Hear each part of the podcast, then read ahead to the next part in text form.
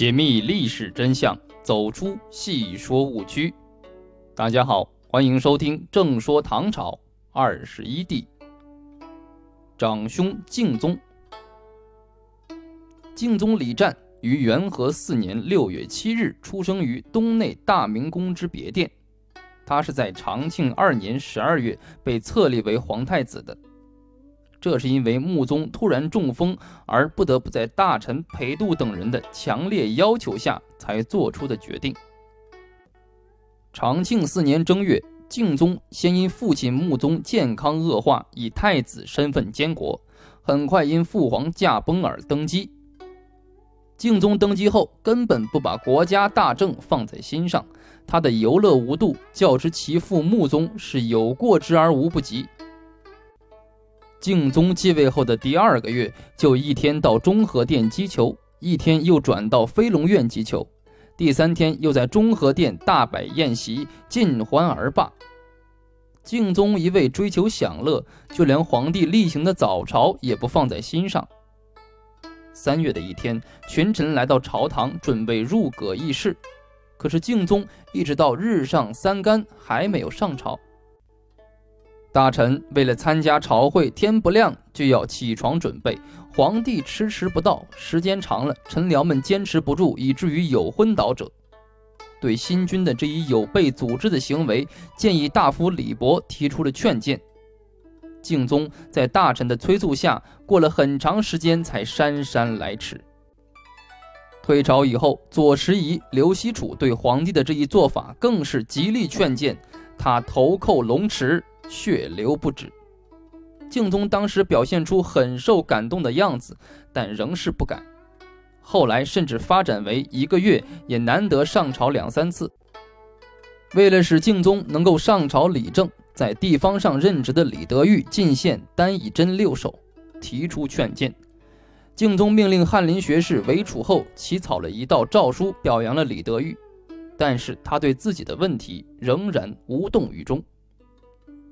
敬宗近乎疯狂的游乐，在宫中引发了一系列的突发事件。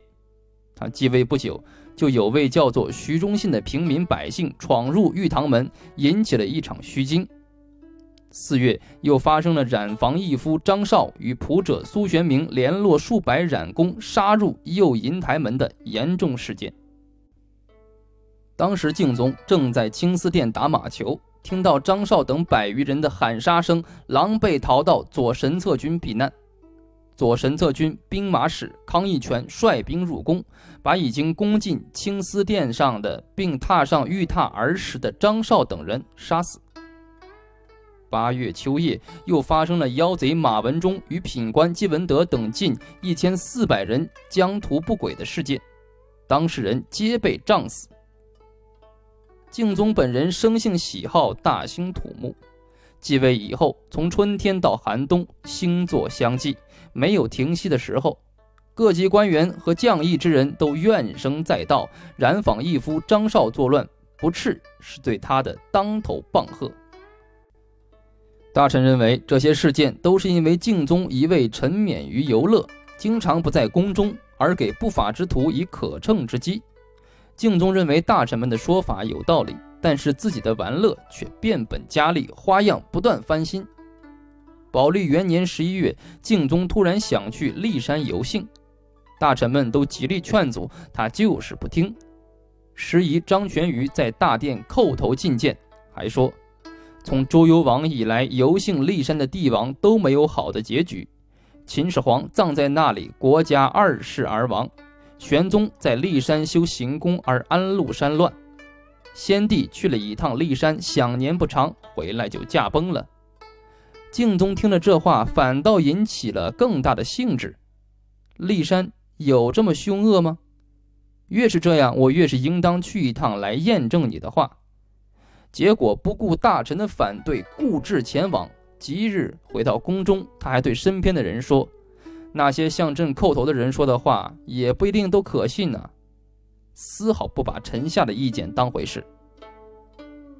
敬宗也同样喜欢到鱼藻宫观龙舟竞渡，有一天竟然给盐铁使下诏，他要造竞渡船二十艘，要求把木材运到京师修造。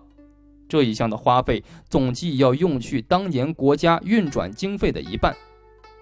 建议大夫张仲方等力荐，他才答应减去一半。敬宗不仅自己喜欢打马球，还要禁军将士、三宫内人都要参加。宝历二年六月，他在宫中举行了一次体育盛会，马球、摔跤、散打、搏击、杂戏等项目很多，参加者也很踊跃。最有创意的是，敬宗命令左右神策军士卒，还有工人、教坊、内员分成若干组，骑着驴打马球。因为敬宗兴致很高，一直折腾到夜里一二更方罢。敬宗还喜欢打猎，平时白天玩不够，就深夜带人捕狐狸以取乐，宫中称之为打夜狐。敬宗实在是太喜欢玩了，他也实在是太会玩了。唐朝在这样的皇帝手上不亡国已是万幸。历史上评价敬宗为不君，实际上就是说他不是个称职的帝王。这已是很替他留面子了。我们确实看不到敬宗在治国方面的才干，却随处可见他在玩乐方面的本领。敬宗是一位马球高手，又善手搏，观赏摔跤、拔河、龙舟竞渡之类的游戏，从来都是乐此不疲。他还专门豢养了一批力士，昼夜不离左右。他不仅要各地都选拔力士进献。还要出资万贯给内援招募，很舍得在这些力士身上花钱。敬宗玩性一来，也就没有了什么顾忌。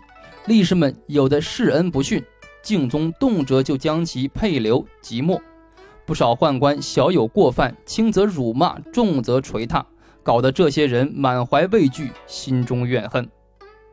宫中宦官许遂镇、李少端、于洪志等。还因为与他打夜壶配合不好而被削职。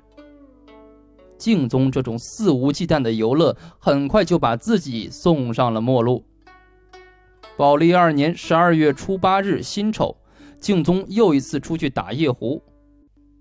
回宫之后，兴致盎然，又与宦官刘克明、田务成、许文端以及击球军将苏佐明、王家宪、石从官等二十八人饮酒。敬宗酒酣耳热，入室更衣。此时大殿上灯烛忽然熄灭，刘克明与苏佐明等同谋将其害死。是年仅十八岁。除了唐末代亡国之君哀帝是在十七岁时被害之外，敬宗是唐朝皇帝中享年最短的了。